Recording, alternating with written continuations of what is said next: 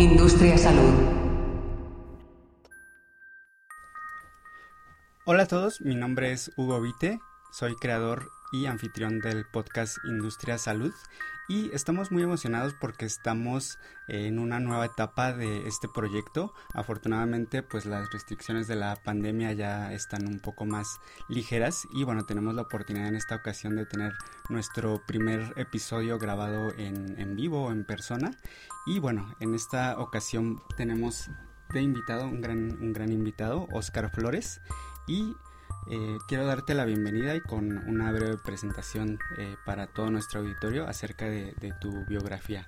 Bueno, eh, Oscar a lo largo de más de 20 años de trayectoria profesional se ha desempeñado en diversos cargos de la industria farmacéutica en posiciones tales como lanzamiento de productos, acceso a mercado, relaciones gubernamentales, ventas a gobierno, Además cuenta con seis años de experiencia a nivel senior en el ámbito de la consultoría, destacando proyectos de asuntos públicos, cabildeo, políticas públicas del sector salud.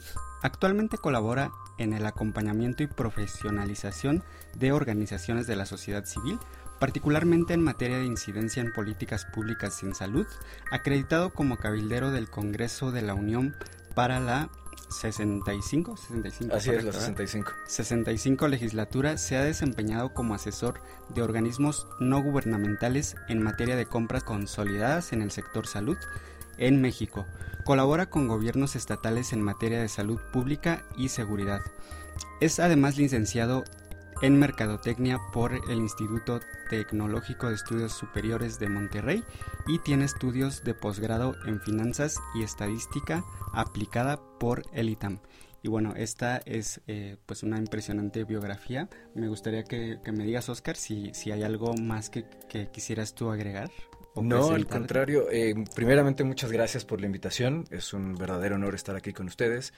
Y yo apuntaría solamente que justamente estamos en un momento en que, a pesar de que parece ser que tenemos más de 20 años de experiencia en la carrera, eh, en la industria farmacéutica, yo te diría que la realidad es que hoy tenemos tres años de experiencia. Eh, hemos tenido que aprender y desaprender a una velocidad muy importante, dados todos los cambios que se están dando en materia de política pública en salud, lo cual se vuelve un reto personal y profesional bien interesante.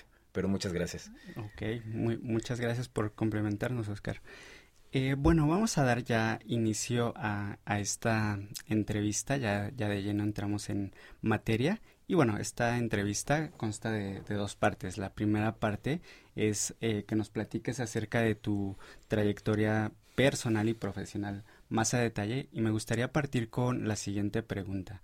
Eh, ¿De dónde surge tu pasión?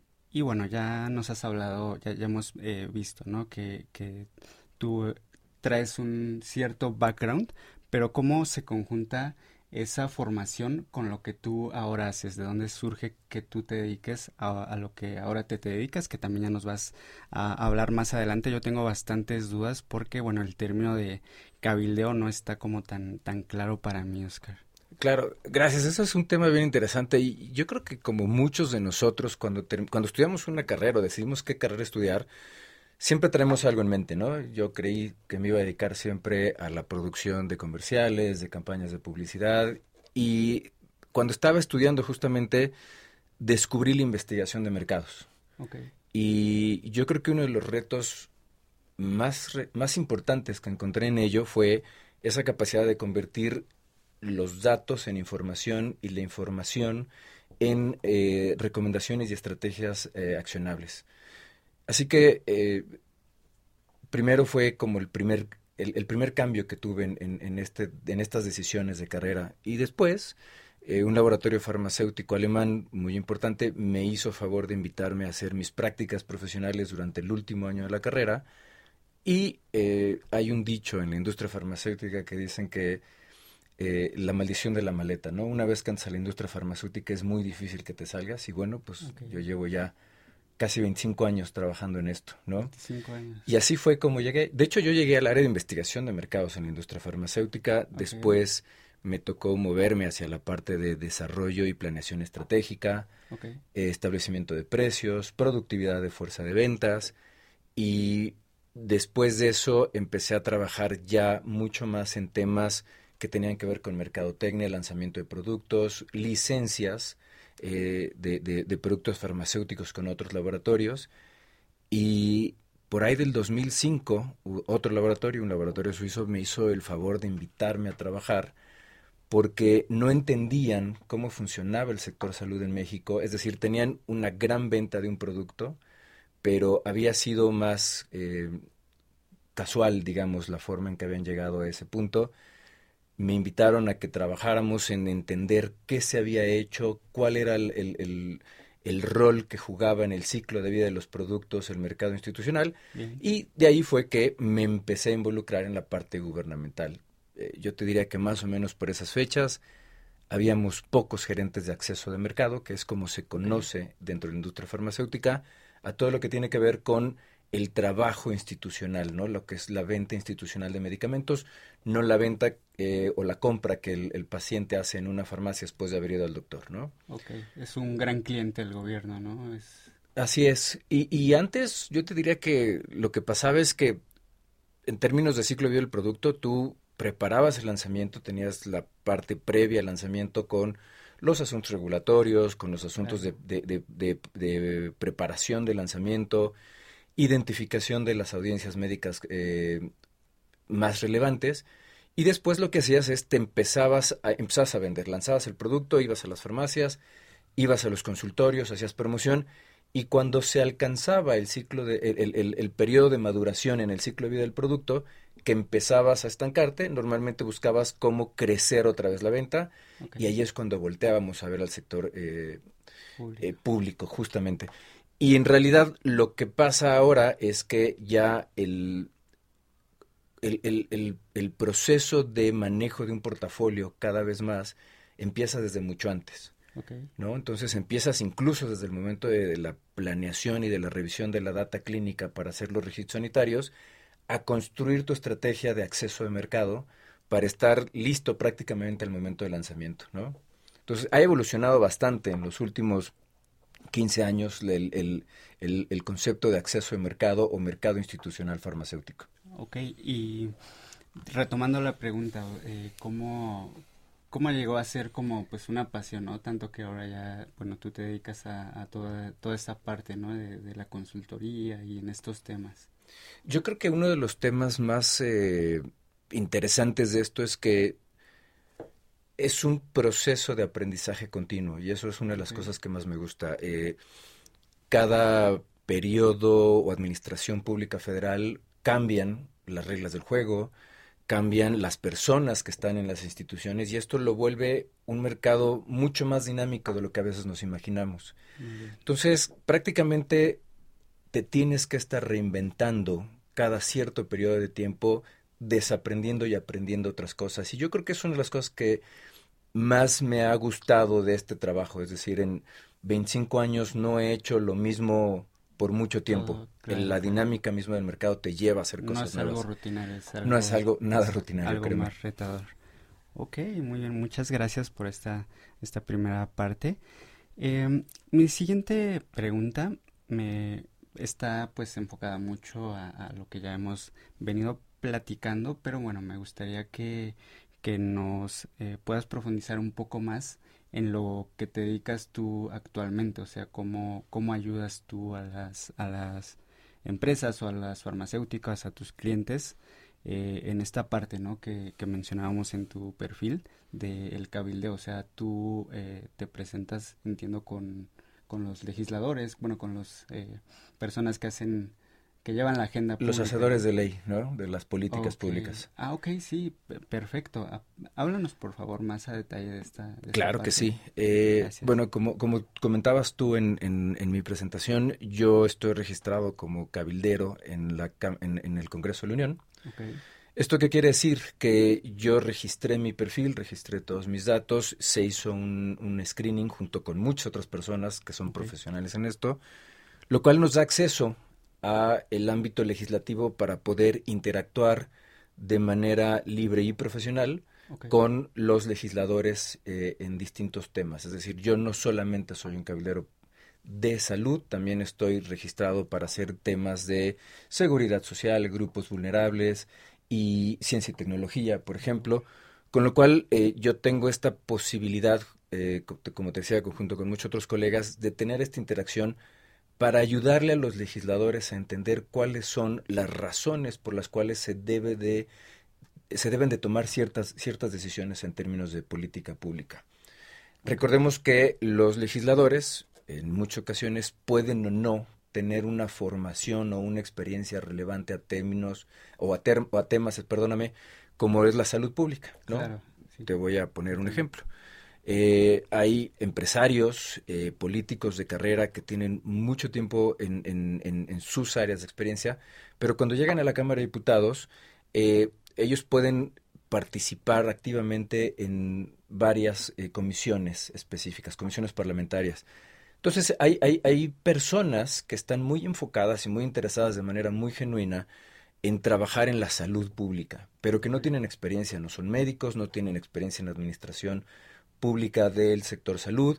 Y entonces lo que hacen es, por un lado, tienen un grupo de asesores legislativos, legislativos perdóname, que les ayudan en todo lo que tiene que ver con la forma de plantear una iniciativa, por ejemplo. Sin embargo, eh, a veces necesitan el acompañamiento para la toma de decisiones respecto hacia en qué sentido llevan esta legislación para asegurarse de maximizar el alcance de los objetivos de estas mismas, de estas iniciativas de ley, ¿no? Y eso es un poco lo que se hace en, el cabildeo, ¿no? Lo más importante es hacerlo de manera eh, profesional y tratar de mantener el deber ser siempre presente. Y regresando a la otra parte de la pregunta que me decías, ¿cómo le ayudas eh, a, por ejemplo, organizaciones de la sociedad civil, que es con, las con algunas de las entidades con las que trabajo? Las organizaciones de la sociedad civil normalmente lo que buscan es construir una plataforma que le permita ayudar a los pacientes a alcanzar el tratamiento ideal en el menor tiempo posible y acompañarlos en el proceso para que el tratamiento empiece lo más pronto. Pero a veces también tienen que eh, o buscan tener una injerencia, una incidencia en términos de lo que es la política pública, específicamente lo relevante a las enfermedades de los pacientes a los que están representando. Otra vez, es gente con grandes intenciones, con, con muchas ganas de trabajar por los pacientes, pero que no necesariamente tienen los conocimientos del camino que hay que seguir. Por así decir. Técnicos, legislativos, a veces legales y jurídicos. Yo no soy abogado, pero siempre me hago acompañar de quién, de, colegas que saben de, esta materia. Se arma un equipo multidisciplinario y entonces construimos una estrategia. Creo que uno de los temas más importantes está en la colaboración para abrir diálogos, ¿no? Eh, muchas veces pensamos que eh, las organizaciones de la sociedad civil son grupos que están exigiendo eh, solamente que se les dé la atención a los pacientes, pero yo creo que cada vez más estamos viendo una, una, sociedad civil en sus organizaciones que se está acercando con propuestas, ¿no? Tengo la experiencia de haber trabajado hace muy poco con una organización muy profesional que creó todo un, un, curso de una, de, una serie de enfermedades muy específicas, de alta especialidad, de alto impacto en la salud. Curso, Es un curso, es un curso en línea que está dedicado a que los profesionales de la salud de primer contacto, que no necesariamente tienen que ver con estas enfermedades, porque algunos de los síntomas son muy genéricos, y voy a poner un ejemplo, empiezan con un dolor de estómago, con eh, afecciones gastrointestinales, pues van primero al médico general, a veces van al internista, van al médico familiar a nivel institucional, van con el gastroenterólogo y pasa mucho tiempo hasta que logran tener un diagnóstico. Entonces, el interés de esta organización era justamente crear un curso para estos médicos de primer contacto, especialistas o no, para poder eh, identificar signos y síntomas que les permitieran entonces construir una un camino para la detección más temprana y más oportuna de la enfermedad y con eso empezar a tener mejores resultados una vez iniciado el tratamiento. Y todo esto, eh, por ejemplo, es una intención muy buena, pero lo que hay que hacer es encontrar los caminos y esta organización eh, le ayudamos nosotros a construir la comunicación con instituciones de salud de tal manera que pudieran hacer una identificación con los objetivos de educación médica continua de las instituciones de salud y la realidad es que los han, se les ha recibido de muy buen grado y han recibido esta intención de apoyo al grado que lo han subido a las plataformas de capacitación de las instituciones de tal manera que les permite eh, que los médicos de primer contacto de estas instituciones tengan acceso a esta información. Por ejemplo, hay enfermedades raras o de baja prevalencia, como también se les, se les conoce, que muchas veces incluso en la carrera de medicina, a veces en el mejor escenario ocupan una página de los libros. Porque son enfermedades tan poco estudiadas que requieren otro tipo de abordaje. Entonces, este tipo de, cuestiones colaborativas son muy importantes. Eh, como, como te podrás imaginar, pues esto hace que el proceso sea bien interesante y de ahí el, el, interés de mantenerme y continuar en este en esta carrera tan tan bonita. Muy bien, muchísimas muchísimas gracias, bastante interesante. Digo, quisiera no quisiera de, desviarme tanto porque ahorita el tema que viene está todavía más interesante, pero bueno, ahí es, es, es, otro tema que bueno podemos eh, en otro episodio, si tú te animas, lo podemos eh, desglosar con mayor eh, detalle. La siguiente pregunta, digo, todo va de alguna forma eh, ligado, ¿no? ¿no? No es totalmente independiente. ¿Cómo consideras tú que mm, en el ramo en el que tú te desempeñas eh, va cómo va a evolucionar ese ramo en el que en el que tú te estás desempeñando cuáles son los cambios y bueno sobre todo para alguna persona algún estudiante que tenga algún interés en, desenvolverse por, por ese medio. ¿Qué es lo que tú consideras como, como ese futuro? Wow. Yo creo que la pregunta es sumamente interesante y me voy a ir hacia el pasado primero. Cuando yo llegué a la industria farmacéutica en 1997, eh, una de las cosas que veíamos era una dinámica completamente diferente, ¿no? Ya te lo comentaba hace un rato. Antes el foco estaba en el sector privado y lo que hacíamos era una ecuación relativamente sencilla. Eh, la persona se sentía mal, tenía algún síntoma, iba a su médico de confianza, eh, fuera especialista o no, de ahí salía con una receta, con un número de medicamentos, iba a la farmacia y la surtía. La ecuación era muy simple. La llegada de los genéricos que abren las posibilidades a comprar más a tener más opciones para comprar a mejores precios el, la exposición que tienen hoy los médicos al número de eh, eh, eh, elementos de información para tomar la decisión de hacia dónde deben de llevar su prescripción médica, ha hecho que el, que el, entorno se vuelva cada vez más, más complejo, por llamarlo de alguna manera, ¿no? O sea, permite, dependiendo del médico, de la especialidad, de las condiciones y características del paciente, incluso hasta de su perfil sociodemográfico, identificar cuáles son las mejores opciones para obtener los resultados en salud que se buscan al mejor precio posible, ¿no? En la parte institucional no, no, no, no, es diferente. Como te decía, antes nosotros eh, me tocó incluso presentar ante el Consejo de Salud General en el, en el, para el cuadro básico y catálogos que ahora se llama Compendio Nacional de Insumos para la Salud presentar una hoja de Excel y ese era nuestro estudio de evaluación económica. Eso ha evolucionado al grado que hoy existe una guía para la conducción de estudios de evaluación económica. La farmacoeconomía. La farmacoeconomía, ah, exactamente. La farmacoeconomía es parte de, las, de, la evaluación de tecnologías en salud. Y justamente lo que hace es busca garantizar las mejores opciones costo efectivas para que el sector salud pueda armar de, armarse de un arsenal terapéutico para poder, utilizando y administrando los recursos disponibles, que siempre van a ser finitos y limitados, eh, la forma de eh, dar la mejor atención a la población. Todo eso ha cambiado y yo creo que ahora, eh, y creo que la pandemia incluso nos enseñó que hay más tecnologías, hay más herramientas con las cuales el sector de salud se va a cambiar. Justamente ayer eh, se aprobó, antier, perdóname, se aprobó un dictamen de Comisiones Unidas en la Cámara del Senado para darle entrada y mucho mayor robustez a todo lo que tiene que ver con la telesalud y las teleconsultas médicas. Oh. De tal manera que el propio sector salud podrá tener acceso a estas herramientas que va a tener beneficios para todas las partes.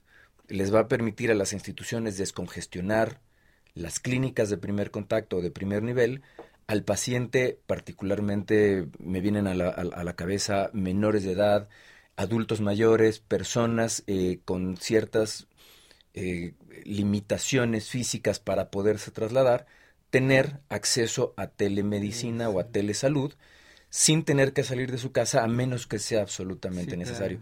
Entonces, yo creo que las opciones del futuro son prácticamente infinitas. ¿No? Y eso va a ser bien interesante. Claro, y bueno, tú hablabas que antes era únicamente el foco en salud iba sobre medicamento, ¿no? Ahora pues ya con tantas opciones de... Claro. Yo me dedico en este caso a los dispositivos médicos, que bueno, es parte de los insumos de salud, o sea, es todo un mundo también. Bueno, los dispositivos médicos tienen también una gran eh, aplicabilidad y un futuro hacia, hacia adelante impresionante, ¿no? Hoy ya se puede incluso pensar que vamos a llegar a un momento en que las cirugías y los estudios eh, de imagenología y demás se van a poder hacer en remoto sin que los técnicos y o los médicos estén presentes. Las interconsultas van a poder ser vía remota entre un médico en la, en la ciudad de, de, Mérida y la ciudad de Tijuana para poder hacer una valoración integral de los pacientes. Entonces yo creo que el, futuro hacia adelante es muy promisorio en ese, en ese sentido. Sí, total, totalmente de acuerdo contigo, Oscar. Vamos a la siguiente pregunta, ¿Qué proyectos eh, tienes actualmente? Y bueno, también platícanos qué, planes o proyectos tienes a futuro, ya sea a mediano plazo, a largo plazo.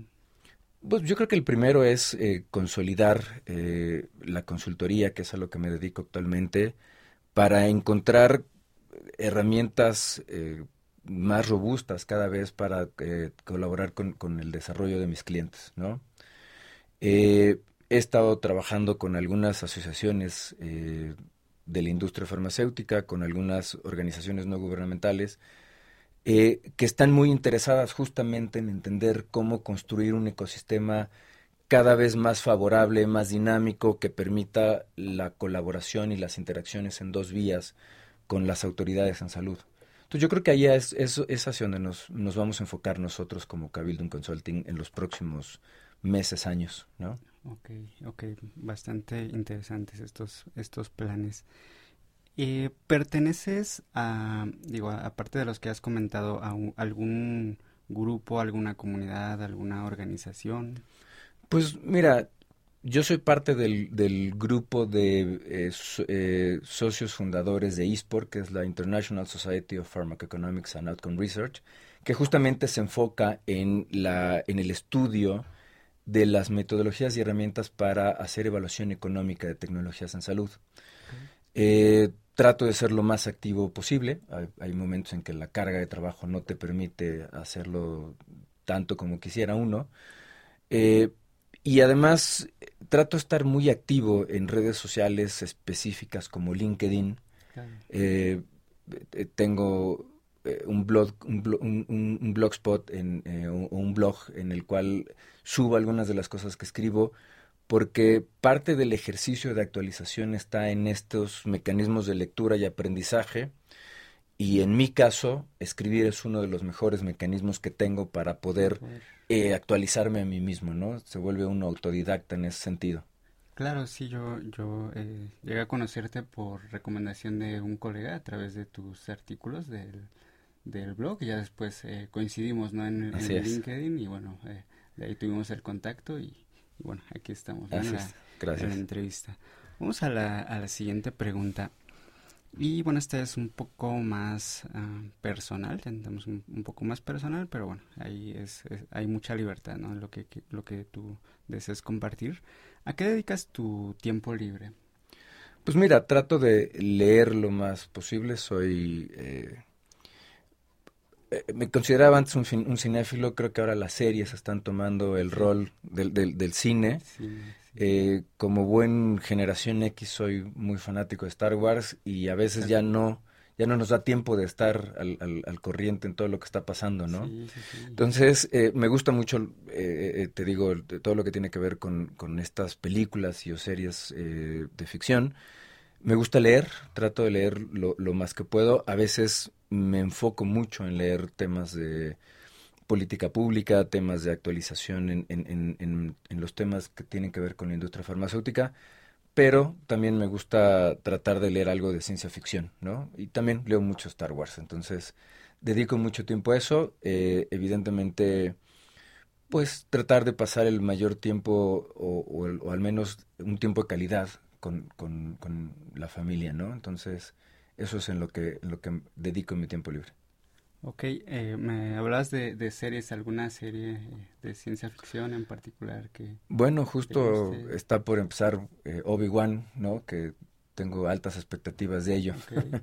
eh, antes de eso, pues todas las series de Marvel y todas las de Star Wars que están, están ahora en las plataformas de streaming, que bueno, pues a veces no, no, no tenemos todo el tiempo que quisiéramos para ver tantas opciones que tenemos.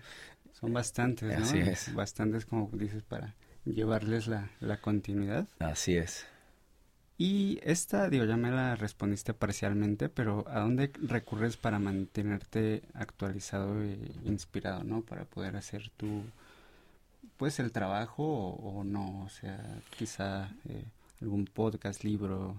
Yo, yo creo que hay, hay, hay, podcasts bien interesantes. Eh, de hecho, he estado escuchando algunos de los episodios. No he logrado ponerme al corriente de los podcasts que, han estado ustedes publicando. Pero este tipo de, de, contenidos ayudan en mucho a escuchar incluso las visiones de otras personas. Leo bastante en LinkedIn, leo bastante en las páginas del Consejo de Salud General, de la Cámara de Diputados, de la Cámara de Senadores, para tratar de entender qué es lo que está pasando. Y tengo la fortuna de tener buenas relaciones con colegas muy interesantes que se dedican también a este ámbito y en ocasiones hacemos eh, algunas tertulias, incluso a veces por WhatsApp, ¿no? Y el intercambio de artículos que pueden ser nacionales o incluso de publicaciones internacionales te ayudan a estar más o menos este, actualizado. A veces también es tanto, tanto material que es complicado, ¿no? Entonces, eh, y, procesar. Exacto, y por ejemplo, te, te, contaba de esta iniciativa o este dictamen de telemedicina o telesalud, que de hecho yo no lo tenía ubicado, pero gracias a un colega que me hizo una pregunta al respecto, le dije, oye, yo no sé de qué estás hablando, me compartió el dictamen y entonces lo pude leer.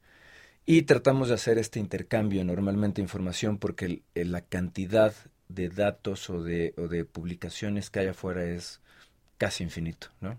Claro, sí, totalmente más en este, pues en esta industria, ¿no? De, que es de, de la salud, pues eh, hay, hay varias, uh, ¿cómo llamarlo? Varios frentes, ¿no? Por una parte está lo que comentabas de telemedicina, por otro lado pues está lo de los medicamentos, dispositivos médicos, o sea, un sí, claro. Y, y, y, vienen temas importantes, ¿no? Hay que estar muy al pendiente de todo lo que tiene que ver ahora con la distribución de medicamentos en el sector salud, ¿no? Que me parece que es un reto interesante hacia adelante. Ok, ok, Oscar.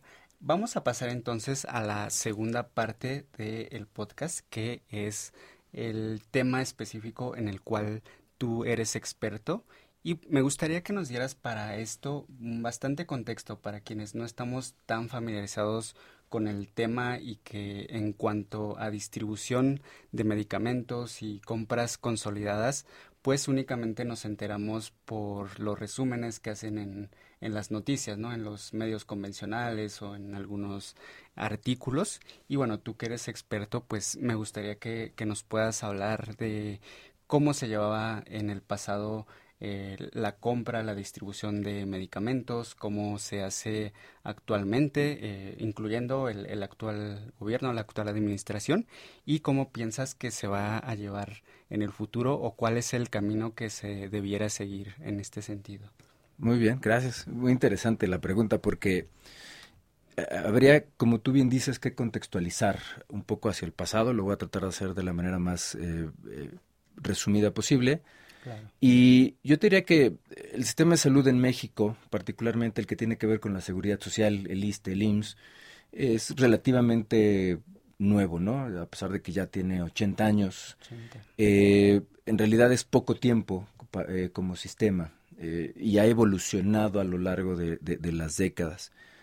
Y yo te diría que hay que considerar también que a partir de 1983 más o menos empezó un proceso de descentralización.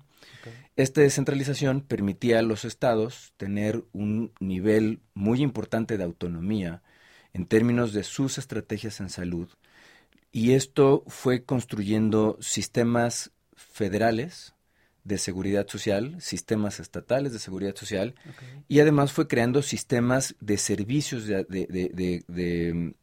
de, seguridad en salud, ¿no? Y esto y, lo, que, lo que ocasionó es que hubiera una fragmentación no solamente en estas decisiones, sino en los procesos de compra. Y esto llevó a que... Perdón, eh, antes de, seguir adelante, los que mencionas tú em, son, por ejemplo, los federales, sería el... El IMSS, el ISTE. ISTE. Pemex, por ejemplo, la Secretaría de la Defensa Nacional, la Secretaría de Marina o el llamado ISFAM, que es el Instituto de Seguridad Social de las Fuerzas Armadas eh, Mexicanas, que tienen una cobertura nacional, ¿no? Son federales por eso. Y hay... Eh, ¿Estatal? Y hay estatales que tienen que ver, y te voy a poner algunos ejemplos. Em, por ejemplo, el ISEMIM en el Estado de México eh, y el ISEM que es el Instituto de Seguridad, eh, eh, Instituto de Servicios de Salud del Estado de México. Y el, el ISEMIM, que tiene que ver con municipios, con, el con, los empleados estatales y municipales. Está, eh, por ejemplo, la Secretaría de Salud de Sinaloa y está el ISTESIN. El ISTESIN presta servicios de seguridad social, es decir, prestaciones médicas, prestaciones económicas y sociales a los trabajadores de, el, eh, de, las instancias estatales. Es decir, hay un ISTE federal y hay ISTES eh, en los estados. Entonces, si tú te pones a ver eso, además de los sistemas federalizados, pues hay 32 estados, cada uno podía tener eh, sus propias instituciones de salud para sus trabajadores, que no eran de, de las delegaciones federales, sino las secretarías estatales de todos los, en, todos los sentidos, y la Secretaría de Salud Estatal que daba a la población en general servicios de salud. Y esto hacía que eh, convivieran muchos sistemas y subsistemas de salud en, los estados. Eh, y anteriormente, pues cada una de estas instancias salía a hacer sus compras de medicamentos o de dispositivos médicos. Y había una cierta diferenciación en los precios que obtenían. Es decir, el estado de Tlaxcala, por ejemplo, en su Secretaría de Salud, que compraba, no sé, 1.500 piezas de un, de un medicamento, podía obtener un precio. Mientras que el ISTE a nivel nacional, que compraba varios millones de piezas de ese mismo medicamento, podía tener acceso a precios mucho más bajos. Lo que se buscó entonces es, eh, es encontrar criterios para que todos, todas las instituciones pudieran tener acceso a precios reducidos. Entonces, por ahí del 2008 lo que, lo que se hizo fue eh, darle al ISTE, que era el mayor comprador eh, de, insumos para la salud, al IMSS. dijiste, ¿verdad? Perdóname. el, IMSS, que era el mayor comprador de, insumos para la salud, coordinara la compra para hacer una sola licitación e integraba de manera voluntaria a todas las instancias de salud o todas las secretarías de salud que quisieran eh, obtener estos, estos precios eh, mucho más competitivos, ¿no? Y entonces lo que pasaba es que era una adhesión voluntaria y eh, lo, que lo que construía era un proceso de compra donde se hacía la adjudicación a los ganadores, a todos aquellos proveedores que ofertaran medicamentos, o insumos para la salud en general eh, que cumplieran con las características que están establecidas en el cuadro, en el eh, cuadro básico en aquel entonces, ahora compendio nacional, para poder eh, cumplir de manera técnica con los requerimientos, pero además que hubiera un criterio de selección que fuera el económico. ¿Y esto qué pasaba? Que una vez que se hacía esta adjudicación, bueno, pues esos proveedores iban con cada una de las instituciones y firmaban contratos de manera individualizada, es decir, la coordinación se limitaba a la convocatoria de la compra. Pero después los contratos se hacían de manera individualizada y esos proveedores se tenían que apegar a las condiciones documentales, normativas y logísticas para atender a cada una de estas eh, instituciones de salud. Bueno.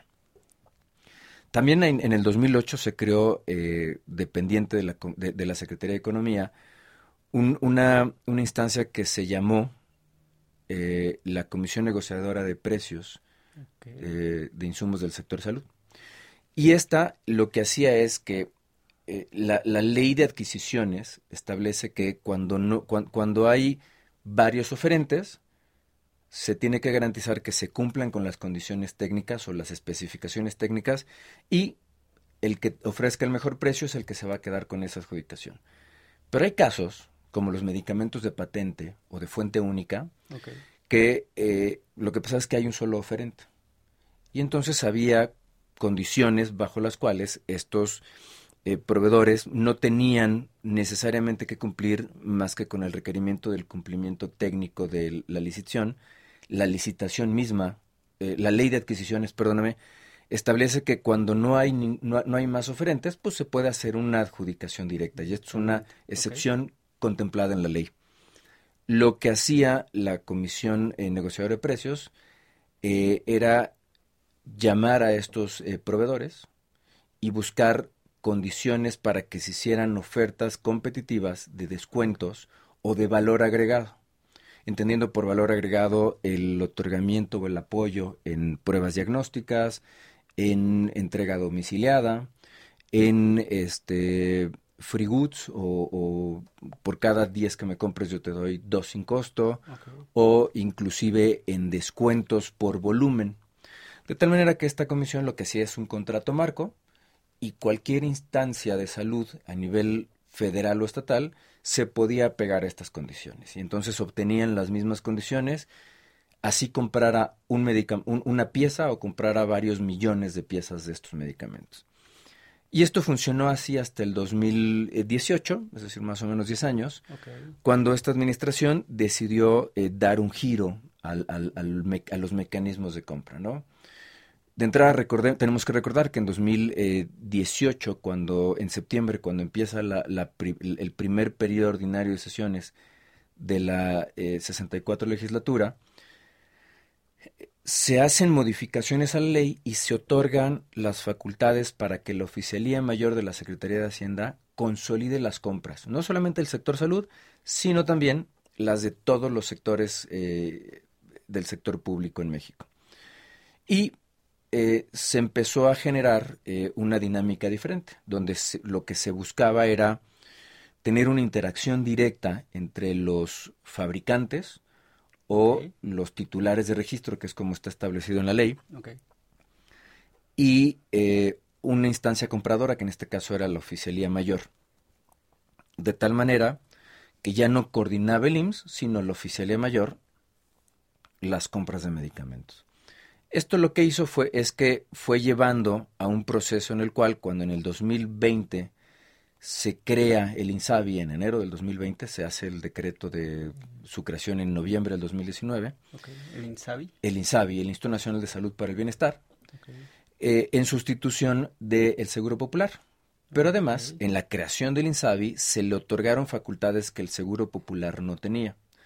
El Seguro Popular es como lo conocemos coloquialmente, el, nombre, eh, digamos, legal era Comisión Nacional de, Protección, eh, Comisión Nacional de Protección Social en Salud. Ok, ¿Ese, cómo funcionaba? O sea, parte de la, atención en salud, o sea, entiendo que, cualquier persona se podía inscribir, pero ¿cómo, cómo estaba como fondeado? Y, eh, en, en realidad era más, más una fondeadora o una administradora y de, de los recursos que una entidad prestadora de servicios de salud. Lo que hacía el Seguro Popular es tomaba recursos financieros del presupuesto de egresos de la federación, se hacía una estimación de cuánta gente no tenía cobertura en la seguridad social, es decir, IMSS, ISTE, eh, estatal eh, eh, y sistemas de salud estatales, y se hacía una cápita eh, para poder dar atención de primer y segundo nivel de atención. Básicamente primer nivel de atención, que era un catálogo de, intervenciones o enfermedades que se llamaba cauces. Estos cauces lo que, lo, que hacían es daban lineamientos de qué padecimientos, qué enfermedades, qué eh, atenciones se daban y estimaba una cápita que era más o menos del orden de los 1.900 pesos en los últimos eh, tiempos que tenía. Y entonces cada estado afiliaba al Seguro Popular a la población que no tenía seguridad social. Eh, cada año los estados mandaban su padrón de afiliados y si había un estado que tenía un millón de afiliados, bueno, pues recibía 1.900 pesos por cada uno de sus afiliados, con lo cual recibía 1.900 millones de pesos para la atención del primer nivel de atención.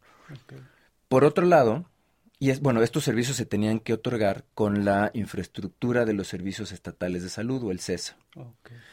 Em, y evidentemente esto lo que hacía es que se, otorgaran estos servicios de primer nivel de atención, pero había otros dos mecanismos de, de financiamiento, que eran el Seguro Médico Nueva Generación, después Seguro Médico Siglo XXI, que atendía también ciertas intervenciones o padecimientos o enfermedades a todos los niños del momento de su nacimiento hasta los cinco años, ¿no? Se contemplaban enfermedades que se consideran de alto impacto en términos de costo y en términos de impacto a la salud, como vamos a pensar en la insuficiencia renal aguda y la insuficiencia renal crónica en menores de cinco años. Y se daba cobertura eh, completa. Que esto se, no se otorgaba por adelantado, sino que se hacía un reembolso a las secretarías de salud estatales o a los hospitales que dieran esta atención.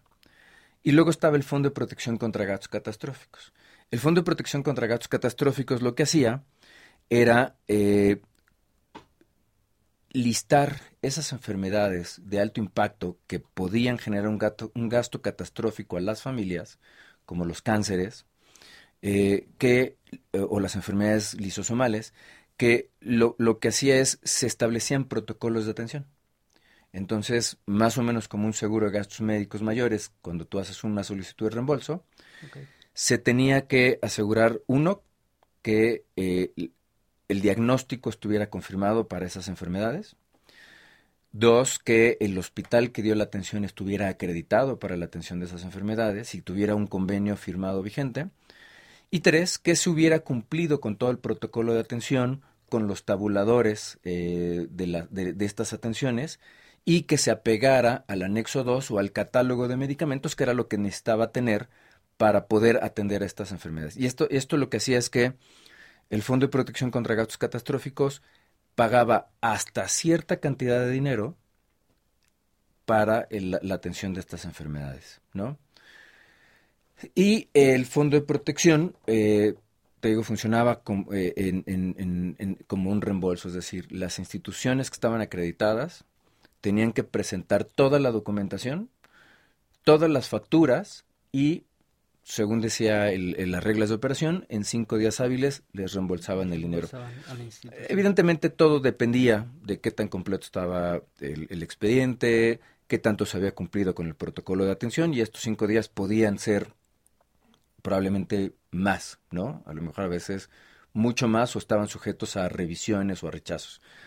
Eh, y eh, con la extinción del Seguro Popular o la Comisión Nacional de Protección Social en Salud y la creación del INSABI, las 66 enfermedades que estaban cubiertas por el, por el, Seguro Popular eh, pasaron de, de, de ser el Fondo de Protección contra Gastos Catastróficos que estaba dentro de un fideicomiso a convertirse en el FONSAVI, que es el Fondo de Salud para el Bienestar, que lo que hoy hace es da la cobertura a estas mismas 66 enfermedades. El propósito eh, que tiene esta administración es llevar estas 66 enfermedades hasta un número de 100 enfermedades para tener la cobertura. Entonces, más amplio.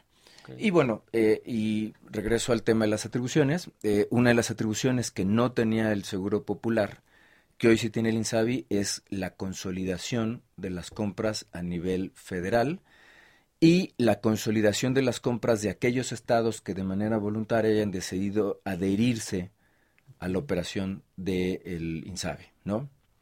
Entonces, es por eso que hoy la Oficialía Mayor, junto con el INSABI, y otras entidades no gubernamentales internacionales como es la UNOPS o la Oficina eh, de las Naciones Unidas para Proyectos Especiales, quienes se dedican a hacer la compra a nivel nacional. Y entonces hoy el gobierno federal no le da todos los recursos que antes le daba a los estados para la compra de medicamentos y se los da en especie. Con lo cual, mediante la utilización de un sistema que hoy el que se utiliza es uno llamado AMATES, que es un ambiente de administración eh, eh, de medicamentos y enfermedades, eh, consolida o intenta consolidar la demanda agregada para poder entregarles a todos los estados y a todas las instituciones federales los medicamentos que requieren, ¿no? Y esto lo hace de manera directa el INSABI o con ayuda del UNOPS. Ok, aquí me, surge una duda antes de, continuar con la siguiente pregunta.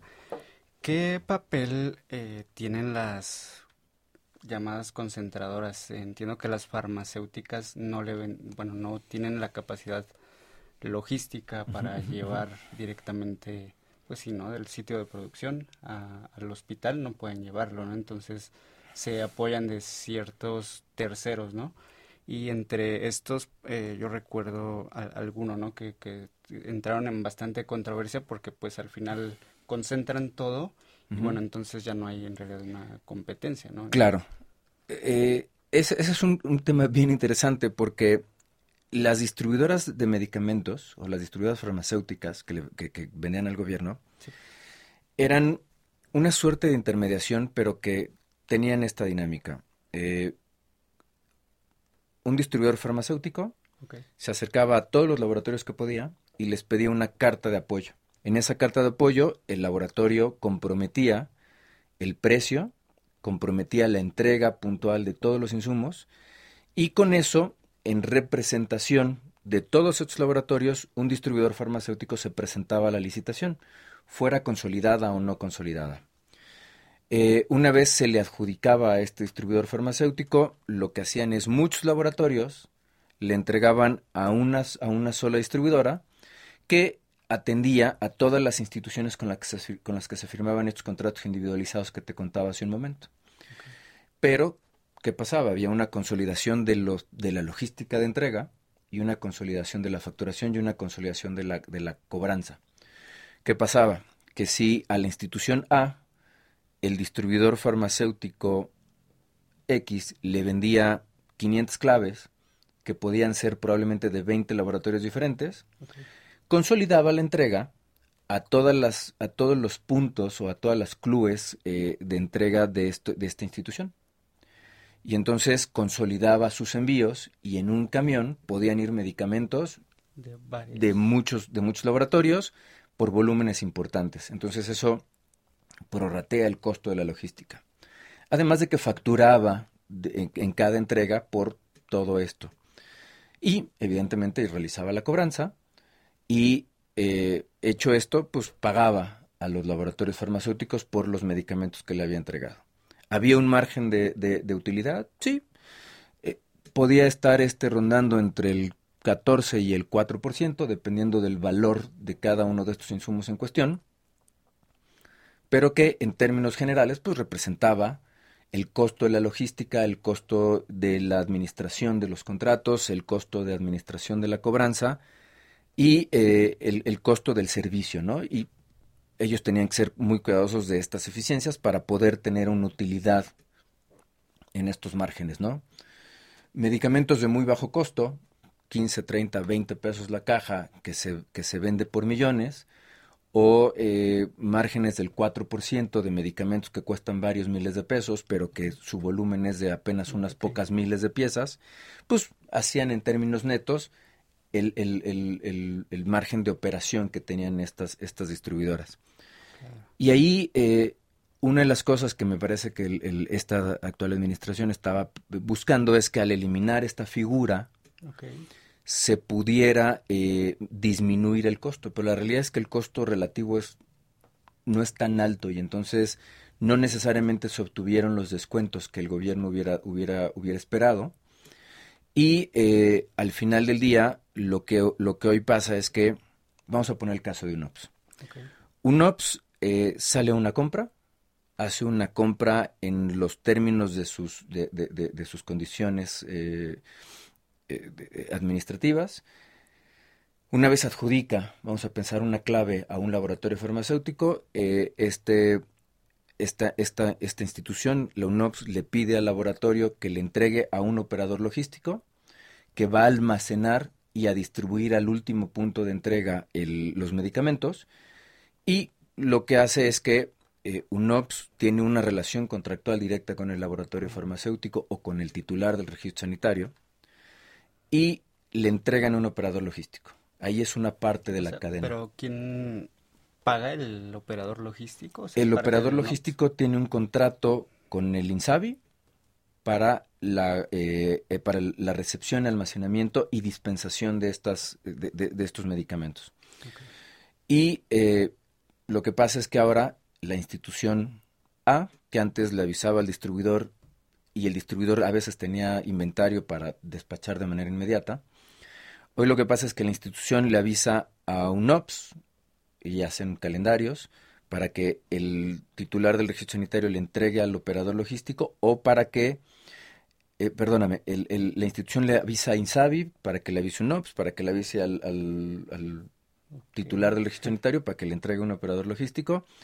Y a su vez la institución le avisa al INSABI para que le avise al operador logístico para que le despache a esta persona. El operador logístico le avisa al INSABI para que le avise un OPS, para que le avise al fabricante, para que le entregue al operador logístico. Entonces, eh, me parece que eso es uno de los retos más importantes que hoy tenemos. El sistema se fraccionó, lo que lo hace ser menos ágil de lo que deberíamos esperar que pasara en esos términos. La realidad es que hoy lo que entendemos por desabasto es más un asunto logístico que un asunto de que no haya medicamentos. Eh, puede haber casos en los que la pandemia además complicó mucho más las cosas, que sí haya medicamentos que estén en escasez. Pasó con el propofol, pasó con el paracetamol, por ejemplo, en algunos casos y en algunos momentos específicos. Pero mucho de lo que, de, lo que hoy estamos viviendo no es la falta de medicamentos necesariamente, sino esta descoordinación o fragmentación del sistema o de la cadena de suministro. Ok, no es que no es que sea una escasez de, medicamentos, o sea, los laboratorios siguen produciendo y sigue habiendo dinero, entiendo. En términos generales, sí. Es decir, hay presupuesto y cuando, cuando, cuando, se, se, hace el, el, presupuesto que es de la federación, dinero hay y está ahí disponible. Eh, cuando se habla de los procesos de adquisición, se llevan a cabo y en términos generales se podría decir que se cumple con las adjudicaciones. Han sido menos eficientes por temas administrativos, ¿no? Antes el, el, cuando eh, coordinaba la compra consolidada, eh, probablemente en el 2008 tenía una tasa de adjudicación del 90% y tenía 10% de lo que se llaman claves desiertas. Hacia el final podía haber llegado al 85% más o menos. Y la oficialía mayor por temas más bien administrativos y de eh, su proceso de aprendizaje, llegó a tener tasas de adjudicación del 62%, ¿no?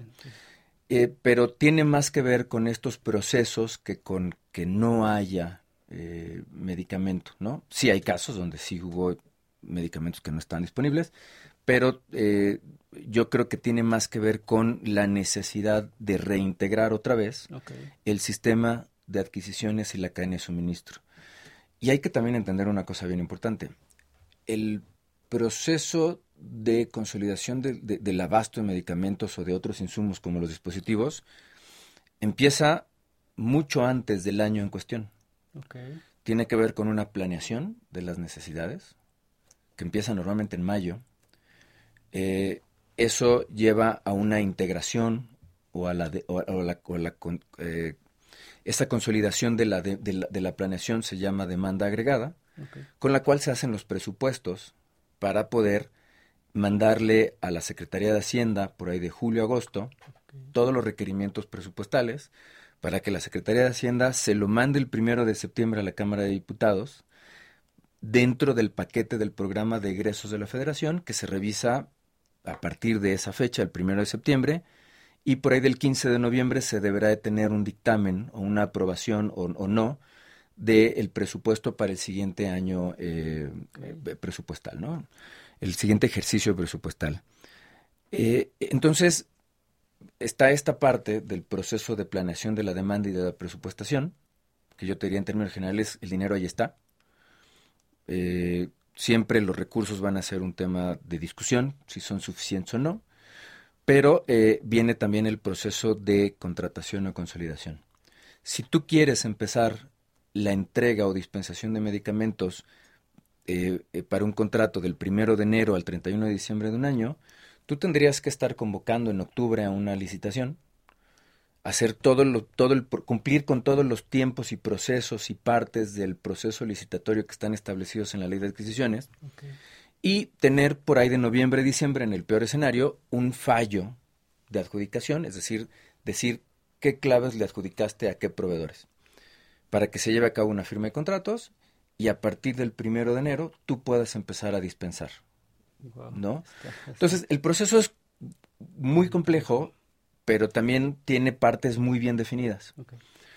Eh, después vienen las entregas, ¿no? Hoy UNOPS lo hace de manera calendarizada, porque así es como ellos entienden su proceso. Eh, y lo que hacía el IMSS, el ISTE y otras instancias era lo iban haciendo en base a órdenes de reposición. Es decir, ellos iban monitoreando sus inventarios, cuando llegaban a cierto nivel, se disparaba una orden de, reposición, esa orden de reposición se enviaba al distribuidor farmacéutico, el distribuidor farmacéutico entregaba, eh, casi siempre en tiempo y forma, también había ciertas fallas ahí, pero eran parte de un proceso tan complejo, y eh, rellenaba su inventario para estar listo para distribuir, ¿no? Hoy, como te, explicaba, hay muchas partes que se tienen que estar hablando entre sí y a veces no hacen o no permiten que la, que la comunicación sea tan fluida. Y vas a ver por ahí que hay una iniciativa eh, de ley de la Ley de Adquisiciones y Arrendamiento de Servicios del Sector Público, la LASP, que está buscando justamente eso, crear un sistema que permita la consolidación de todo este proceso desde la planeación hasta la ejecución de los pagos. Evidentemente esto va a requerir recursos, recursos humanos, tecnológicos, intelectuales, financieros, eh, que, que, van a tener que estar en lugar para poder construir un sistema de este calibre, ¿no?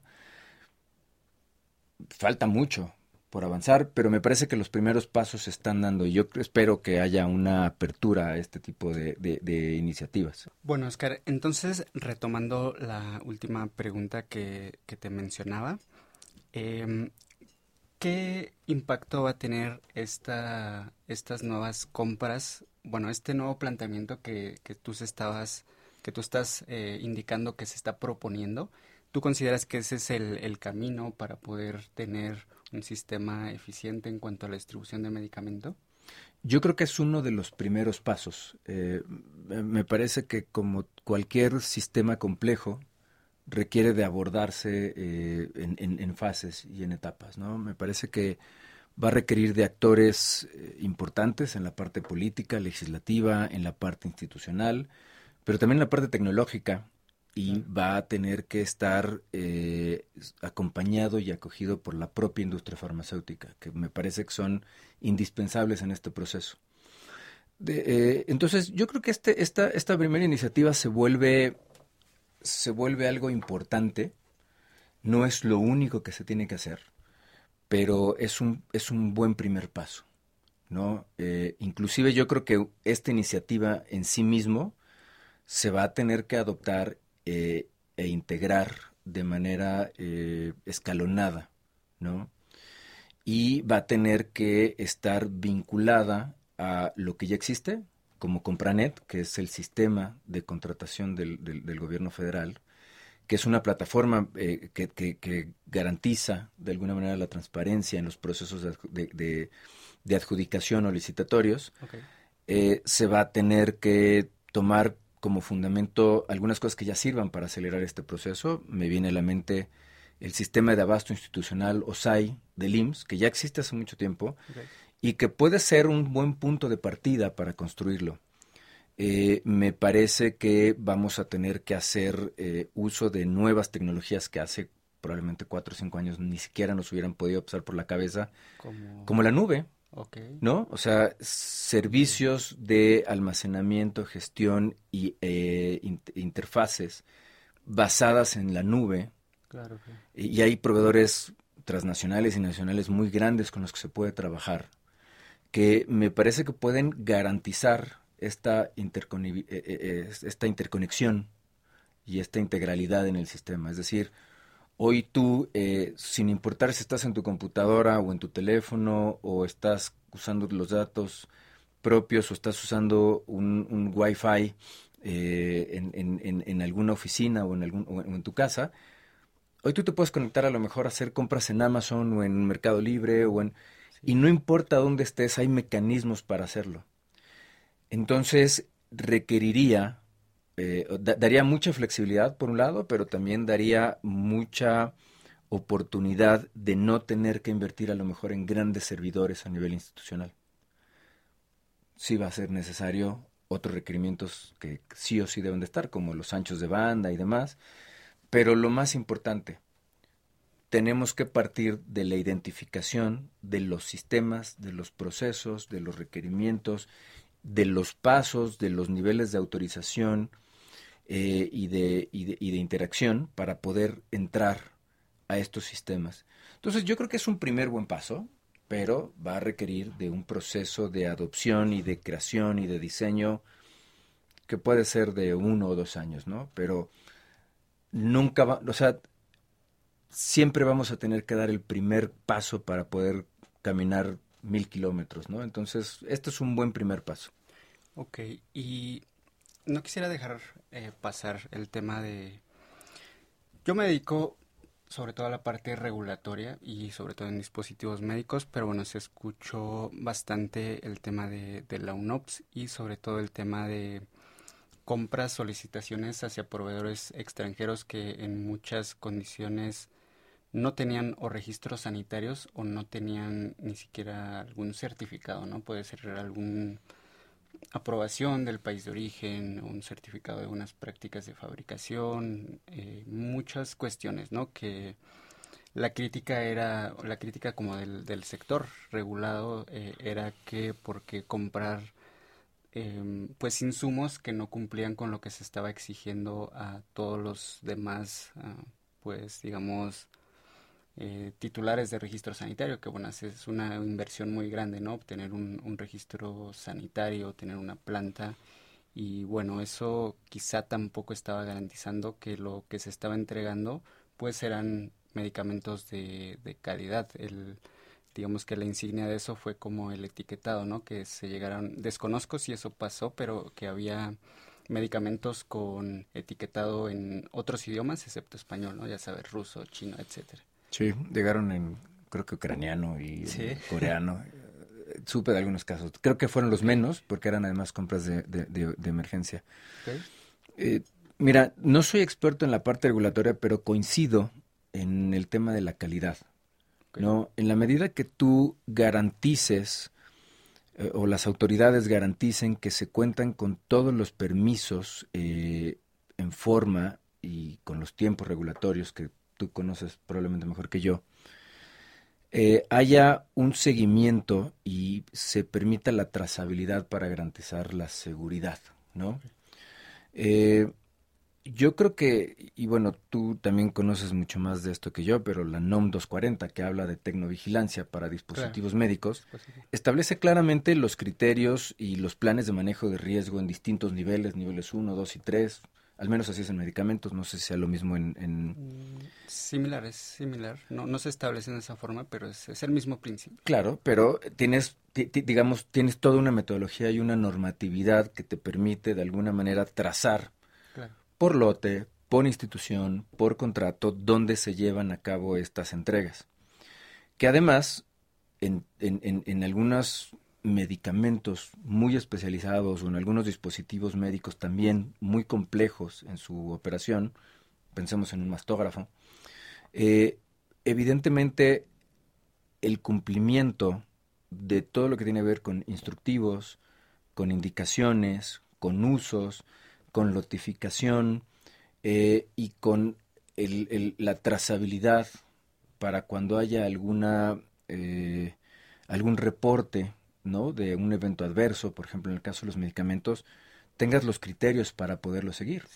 Cuando tú traes medicamentos que se importaron probablemente de urgencia o en, en, situación de emergencia, como lo fue en la pandemia, bueno, estás partiendo de la base que son medicamentos que se van a usar rápido y que en principio cumplen con eh, al menos la normatividad del país de origen, al menos.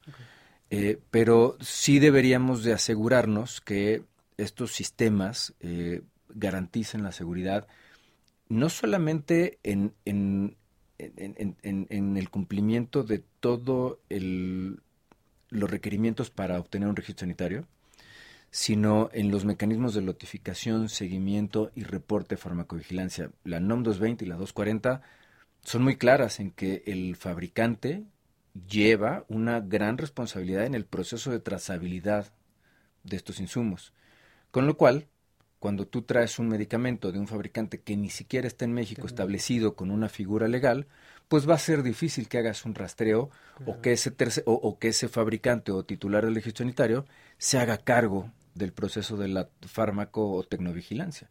Y yo creo que ahí eh, va a ser muy importante esta garantía de calidad y de, y de manejo, ¿no? Uno de los temas que que es un reto que estamos viviendo hoy día, particularmente con medicamentos que tienen una caducidad o una vida útil muy bien establecida por las autoridades locales, normalmente de 24 meses, eh, eh, lo que hemos estado viendo es que hay medicamentos que por estos retrasos en la cadena de suministro o este, este fraccionamiento de la cadena de suministro, hoy estamos viendo que hay producto que o se está caducando o está en eh, caducidades menores a los 12 meses que normalmente piden las instituciones de salud, que por su manejo ha sido difícil manejar cómo se van a administrar. Eh, y a veces también incluso el manejo de los inventarios, ¿no? Primeras entradas, primeras salidas, porque no es lo mismo que tú llegues con un lote, lo pongas en un lugar, luego llegue el siguiente lote, lo pones enfrente y entonces empiezas a usar, ¿no? Un sistema de primeras entradas, últimas salidas, cuando en realidad no debería de ser así. Y yo creo que va a ser muy importante también esto. Por eso te decía que este tema de la sistematización del abasto es solamente uno de los pasos que hay que seguir para garantizar la calidad en la distribución de insumos para la salud en el sistema de salud mexicano. Muy bien, bastante interesante. Me gustaría también profundizar en, en otro tema de una vez que, que se monten todos estos mecanismos de los que hablamos, son susceptibles a ser cambiados nuevamente por una siguiente administración o son permanentes o son relativamente difíciles de, cambiar o de mantener porque bueno eh, estamos en el entendido de que pues cada administración trae diferentes ideas. Ahorita es como entiendo que está muy enfocado a atacar lo que consideran corrupción y demás ¿Cuál es lo que tú consideras que sería el reto ahí de, una siguiente administración? Vamos a hablar de que regresa el PAN o el PRI, no sabemos, ¿no? Yo creo que todos los sistemas, por un lado, son sujetos de mejora eh, y todos los, los eh, sistemas son sujetos de crítica o de, o de cambio. Lo más importante aquí va a ser que este sistema que se cree sea lo suficientemente robusto como para que no se pretenda cambiarlo de un plumazo y empezar desde cero. En la medida que haya eh, sistemas implementados eh, con un nivel de robustez que garanticen transparencia, trazabilidad y de alguna manera protejan de temas de corrupción, eh, la, la, perdurabilidad de estos va a ser mayor. ¿no? Y entonces, todos son relativamente fáciles o relativamente difíciles de cambiar, eh, dependiendo de las decisiones que se tomen. ¿no? Eh, yo creo que el, el, el, sistema de salud en, en, México es uno de los temas más delicados. ¿no? Por ejemplo, me viene a la cabeza la idea de hacer de Birmex el distribuidor de insumos para la salud del Estado. La idea no es mala, pero tampoco es nueva es una idea que viene desde administraciones anteriores, pero que al momento de hacer un análisis concienzudo y detallado de lo que se requería en términos de tiempo y de recursos, todos los que ya habíamos hablado, para poder hacer el cambio, son proyectos probablemente a cuatro o seis años, por lo menos para empezar a ver resultados. Entonces tiene que haber un periodo de, eh, de transición para poder llegar a estos, a estos puntos. Por eso te decía, es relativamente fácil porque es muy fácil criticarlos y es relativamente difícil porque implican tiempo e inversiones que a veces no se tienen a nivel de las administraciones federales, que hemos visto que cada seis años, aún inclusive en la continuidad partidista, eh, pues el que llega quiere poner su sello y entonces se rompe con lo que había anteriormente, ¿no? El secreto va a estar en cómo se le da continuidad a estos proyectos y eso va a depender en mucho de la robustez y del sentido común, ¿no? La intención de evitar la corrupción me parece que es muy loable. El reto está en cómo hacerlo, ¿no? Y ahí es donde me parece que va a venir el, futuro. Ok, en, este tema de quizá de corrupción o de cómo se compra y que para mí se relaciona un poco con con el precio, ¿no? Em, cuando una institución que quizá no es a nivel federal, que pudiera ser algún hospital estatal o, algo, algo un poco más pequeño, em, existe esa posibilidad de que los funcionarios eh, puedan pues beneficiarse de, hacer una compra, una adjudicación directa? Sí, eh, siempre hay un espacio, ¿no? Desafortunadamente como seres humanos tenemos esta capacidad de buscar los espacios, yo creo que hay herramientas para minimizar esas oportunidades, ¿no? Eh, creo que Compranet lo fue en su momento y lo sigue siendo, eh, y por eso las adjudicaciones directas están establecidas en la ley de adquisiciones como excepciones, porque las adjudicaciones directas dan una mayor apertura a estos estas intenciones de, de, de una malpraxis en los procesos de compra. Eh, hay espacios en, en la en, el pago donde creo que son todavía más grandes los huecos que en el proceso de adjudicación. Porque tú adjudicas en base a, alineamientos eh, establecidos en, en, la en Compranet o en los procesos licitatorios que siempre van a tener espacio, ¿no? Y, y, hay que estar muy claros de ello. No son perfectos. Pero en el proceso de compra, cuando tú llegas a un momento en que te van a pagar a 90 días, han pasado 120, 180, 270 días y no te han pagado, siempre va a haber un par de elementos, tanto la parte que cobra como la que paga, en la que pueden encontrar estos espacios a la corrupción. Eh, yo creo que aquí sistemas integrales que hagan documentación y trazabilidad de los procesos eh, lo más cerrados posibles, sin la intervención de la mano de las personas, se puede minimizar los efectos de la corrupción. Y otra vez, minimizar. Desafortunadamente hay personas con eh, mucha imaginación y mucha, este, muchos recursos para encontrar esos espacios, ¿no? Para hacerlo. Pero bueno, al menos se minimiza y eso yo creo que es importante, que sí lo demos como un primer paso hacia adelante. Muy bien, bastante interesante. Gracias por complementarlo. Vamos a, dar ya cierre a esta, a esta entrevista. Ha sido bastante, bastante buena y bueno, tenemos temas para una segunda, una segunda parte, ¿no? Yo encantado. Este, sí, sí, totalmente. Eh, vamos a cerrar con lo siguiente. ¿Qué impacto te gustaría tener en tu ramo y en la industria salud? Y bueno, yo me extendería a ¿Qué, te gustaría tener como impacto? ¿Qué huella te gustaría dejar aquí en el, en el país? ¿no? O, no sé, tú, tú, tú comenta. Gracias. Yo creo que uno de los retos más importantes, y me gustaría pensar que es el legado que dejamos como personas y como mexicanos, está en colaborar en la creación de un sistema eh, más justo que permita el acceso a tanta gente como sea posible. Eh, y me a mí me gustaría pensar que puedo ser un facilitador de los procesos de diálogo entre las partes, entre lo legislativo, eh, eh, el ejecutivo o las instituciones de salud y la industria farmacéutica, ¿no? a la que le tengo claramente mucho que agradecer porque me ha dejado aprender todo lo que hoy puedo implementar.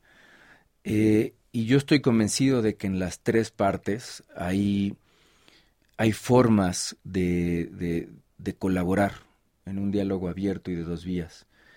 Y un, un, legado último que a mí me gustaría pensar en el que puedo colaborar es en la creación de una muy necesaria política nacional farmacéutica. Me parece que hay muy buenos intentos, hay eh, personas y autoridades que francamente han hecho mucho en ese sentido, pero que todavía nos falta concretarlo, ¿no? Y ojalá se dé pronto y lo veamos hecho una realidad, pero me gustaría llegar ahí, a ese punto, al poder ser... Política farmacéutica. En la política nacional farmacéutica. ¿Qué, ¿Qué, qué, significa política nacional farmacéutica? Digo, relativamente breve, ahí podemos hacer la parte 2, pero ¿qué, claro. significa en, pocas palabras? Yo creo que bien amerita una, una, una, sesión, pero la política nacional farmacéutica tiene como objetivo establecer los pilares desde la investigación y desarrollo hasta el abasto final, pasando por muchos otros pilares de calidad, de innovación, de eh, acreditación, de educación, de formación, para construir todo un sistema autosustentable y soberano que nos permita, como país, tener acceso a las mejores opciones terapéuticas eh, posibles. Eh, hay una iniciativa que hizo el Consejo de Salud General en mayo del año pasado que es subsecuente a varias otras iniciativas que han tenido otras entidades para hacerlo, pero me parece que ya se está llegando a un punto en que esta propuesta del Consejo de Seguridad General está, está logrando representar y redondear lo que debe de ser una política nacional farmacéutica. Y eh, hay siete pilares en esto y te digo, involucran incluso desde el proceso de las capacidades de desarrollo e investigación eh, científica básica hasta el momento de la entrega y el suministro y el uso racional de estos insumos. Entonces es, es, un, es un proceso muy, muy, muy, muy integral eh, en, torno a todo lo que tiene que ver con la farmacéutica, ¿no? Y las opciones disponibles en un país. Está, está muy interesante, es un concepto también bastante interesante. Pero el que tenga el nombre de farmacéutico no significa que solo es medicamento o, eh, sí. se, se, se, se, engloba mucho ahí eh, y yo creo que es también es debería ser una de las muchas dimensiones en, en, en, la política nacional en salud. Política en salud, sí, o sea, hablábamos de salud digital. Exactamente, exactamente, exactamente. mecanismos de dispensación, mecanismos de prescripción, uso racional, razonable, seguro de, de, medicamentos. Y de ahí hay muchos otros temas. Genial, genial, Oscar, muchas gracias. Y cerramos con la última pregunta. ¿Estás abierto a alguna colaboración o alguna consulta? Y en caso de ser así, eh, nos déjanos tu, tu, correo electrónico, tu contacto, tus redes sociales para que, bueno, alguien que escuche este podcast pueda ponerse en contacto contigo. Muchas gracias. Eh, sí, eh, evidentemente estamos abiertos a la colaboración con instituciones, con organizaciones y con la propia industria farmacéutica. Eh, Estamos, eh, nos pueden encontrar como Cabildum Consulting. Tenemos un blogspot que se llama cabildum.blogspot.com. Eh, también estoy a sus órdenes en el 55 3708 5089 y eh, en el correo oscar.flores.cabildum.com. Y en LinkedIn tenemos una página por la cual nos pueden contactar también de manera directa, ¿no? Entonces, ahí estamos a sus órdenes. Perfecto, pues muchas gracias Oscar. Con esto cerramos este episodio de, del podcast. Agradezco nuevamente que hayas aceptado la invitación a poder platicar y sobre todo que fue en persona, se le da una dimensión totalmente diferente al episodio y bueno, esperamos tenerte por, por aquí pronto. Esperemos que sea. Muchas gracias por la invitación y nos vemos pronto. Gracias. Gracias, hasta pronto. Bueno, esto ha sido todo por este episodio. No olviden escuchar los episodios anteriores y seguirnos en nuestra página de LinkedIn, eh, también en Facebook y en industriasalud.com. Gracias.